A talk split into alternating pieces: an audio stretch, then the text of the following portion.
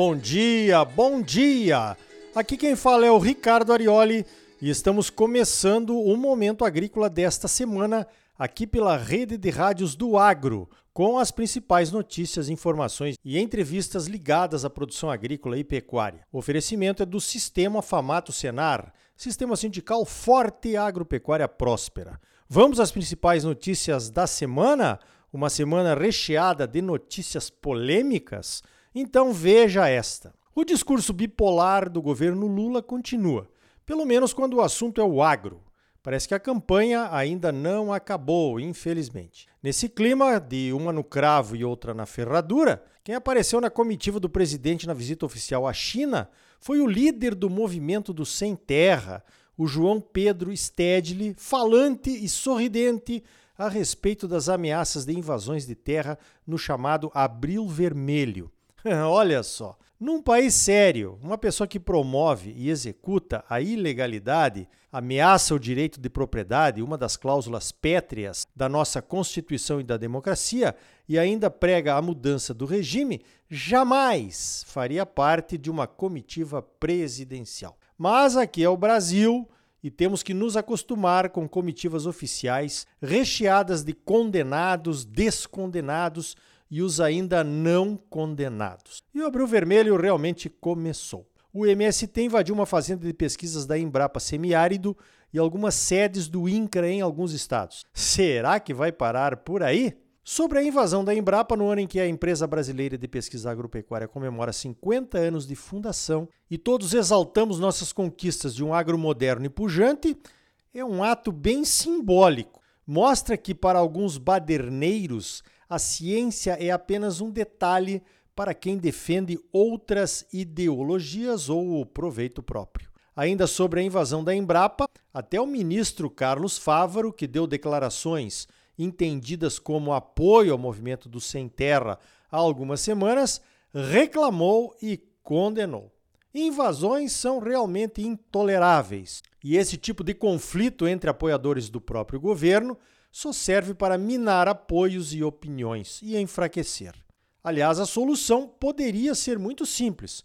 O Lula apoia o MST, todo mundo sabe. Então, para que invadir, criar baderna e tensões desnecessárias que podem acabar em conflitos gravíssimos?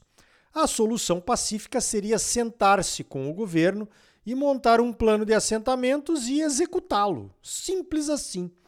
É certo que o Brasil precisa de produção e não de invasão. Produção é paz, invasão é provocação, é guerra. Qual delas o governo vai apoiar no final, hein?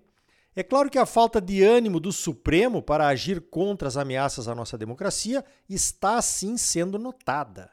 A CNA protocolou uma ação muito bem fundamentada tentando prevenir as invasões através da coleta de informações em redes sociais e outras formas de anúncio e organização, como o STF já fez e já puniu no passado recente.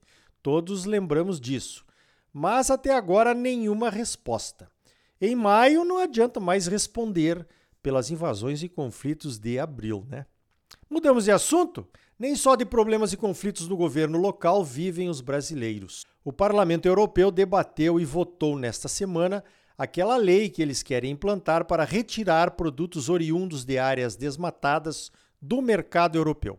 Os produtos são carne de gado, cacau, café, óleo de palma, soja, madeira, borracha, carvão vegetal, papel impresso e alguns derivados desses produtos, como couro e os móveis, por exemplo. Países fornecedores desses produtos serão classificados de acordo com o risco de desmatamento, e os importadores europeus terão que provar que não estão comprando produtos oriundos de áreas desmatadas desses países. A classificação de risco dos países será publicada após a aprovação final e a publicação da nova lei, que ainda deve ser endossada por um conselho. A lei entra em vigor 20 dias após a aprovação nesse conselho. Os importadores terão que rastrear os produtos numa espécie de certificação que ninguém sabe ainda como vai funcionar e principalmente quanto vai custar. A data de corte para o desmatamento é 31 de dezembro de 2020. A partir daí, mesmo a produção em áreas desmatadas legalmente será rejeitada na Europa. Mas não foi só isso nessa semana que veio da Europa. O Parlamento Europeu aprovou na última terça-feira, dia 18 de abril, reformas abrangentes para tornar as políticas de mudanças climáticas da UE mais ambiciosas e mais caras para as indústrias mais poluidoras. A aprovação inclui aquele mecanismo de fronteira para compensação de carbono. Lembra dele? Já falamos disso aqui no Momento Agrícola. É um imposto que será implantado gradualmente a partir de 2026 para produtos considerados de alta emissão de carbono. Os produtos visados são o aço, o cimento, o alumínio, os fertilizantes, a eletricidade e o hidrogênio. Por enquanto não afeta a agricultura, por enquanto, né? Esse mecanismo de ajuste de fronteiras para o carbono quer evitar que as indústrias da União Europeia sejam prejudicadas por concorrentes estrangeiros mais poluidores, eliminando a tentação de empresas da Europa mudarem para outros países com regras ambientais mais frouxas. É muita pressão sem reação. Já está mais do que na hora de começarmos a discutir a cobrança de um imposto de produtos que importamos de países que não têm reserva legal, por exemplo. Por que não? O simples início dessa conversa no Congresso, através da FPA, Frente Parlamentar da Agropecuária, já serviria de alerta para países que acham que podem tudo contra o Brasil, mesmo sem tomar as mesmas medidas que já tomamos por aqui em relação a emissões, como a matriz energética mais limpa do mundo, o etanol e o biodiesel e a proteção de áreas nativas dentro das propriedades vinculadas à produção agropecuária. O que é que você acha, hein? Vamos continuar pacificamente tentando apagar incêndios via diplomacia ou vamos reagir na mesma moeda? Chumbo trocado não dói, já diz o ditado. Pois então, nem tudo que vem da Europa é notícia ruim. Esta saiu no blog da Embrapa Soja. Em fevereiro deste ano, o Tribunal de Justiça Europeu resolveu que os organismos melhorados geneticamente através da edição gênica não serão tratados pela legislação europeia como transgênicos. Isso é um avanço e tanto em benefício da ciência, pois a técnica de edição gênica pode trazer melhoramentos genéticos importantes para diversas culturas e plantas e de forma mais rápida e mais barata que os transgênicos, uma técnica dominada por poucas empresas no mundo por conta do seu alto custo para a aprovação. A edição gênica é aquela técnica também conhecida como CRISPR, da qual já falamos várias vezes aqui no Momento Agrícola. Basicamente é o reposicionamento de um gene da própria planta dentro do genoma que vai permitir que esse gene expresse características desejáveis. É uma espécie de melhoramento genético de precisão. É uma ótima notícia. Muitas empresas e até startups poderão desenvolver a metodologia de melhoramento por edição gênica e apresentar variedades de plantas ao mercado com boas características, democratizando o melhoramento genético. A decisão europeia servirá de base para que outros países também aceitem a edição gênica sem as mesmas precauções de liberação, que são caríssimas, no caso da transgenia. Falando em Embrapa, a Embrapa Soja está anunciando que a 38ª reunião de pesquisa de soja vai acontecer em Londrina, no Paraná, entre os dias 23 e 24 de agosto.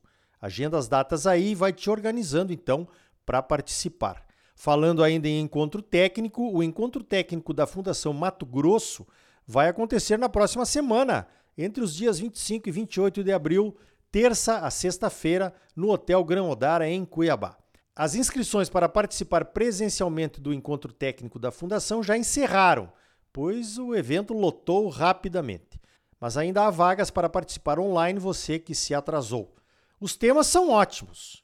O encontro técnico vai falar do legado dos 15 anos de pesquisa da Fundação MT, vai falar sobre o cenário de controle de pragas, doenças, ervas daninhas e nematóides, vai falar sobre as descobertas a respeito da anomalia das vagens e do quebramento de hastes da soja, vai falar sobre o uso de biológicos e ainda vai ter o depoimento de produtores aqui de Mato Grosso. Faça já sua inscrição e faça a diferença, né? Já que conhecimento não acumula lugar. Para finalizar, veja esta: a Universidade Federal de Mato Grosso, campus de Sinop, está lançando um curso de pós-graduação Lato Senso em produção, processamento e pós-colheita de grãos e sementes. O curso começa dia 6 de maio e vai durar 18 meses. E atenção, as aulas serão nos finais de semana. Agora não tem mais desculpa, mas tem que correr. As inscrições vão do dia 17 ao dia 24 de abril, só nessa semana. Entra lá na página da Fundação Unicelva e veja os detalhes. Para não dizer que não falei das flores, o Ministério da Agricultura anunciou, junto com o BNDES, que o banco vai disponibilizar uma linha de crédito em dólares, com juros de 7,5% ao ano, com até 10 anos de prazo e 2 anos de carência. A linha de crédito vai servir para produtores que podem indexar seus produtos em dólar por conta das exportações, como a soja, o algodão e até o milho. É uma linha de crédito adicional. O Plano Safra, seus recursos e suas linhas de crédito continuam como sempre foram. Então tá aí. No próximo bloco vamos conversar sobre a ferrugem asiática que anda sumida das lavouras nas últimas safras mas é uma ameaça constante e exige cuidados e prevenção. E ainda hoje vamos falar sobre o desenvolvimento da indústria em Mato Grosso do Sul. E também vamos falar sobre a produção agrícola no Paraguai, onde eu estive esta semana para uma reunião técnica. E aí, tá bom ou não tá? É claro que tá bom. Você só merece o melhor. Então não saia daí, voltamos em seguida com mais momento agrícola para você. Um oferecimento do Sistema Famato Senar. O agro é a força do Brasil. Sistema sindical forte e agropecuária próspera. Participe do seu sindicato rural. Voltamos já com mais momento agrícola para você.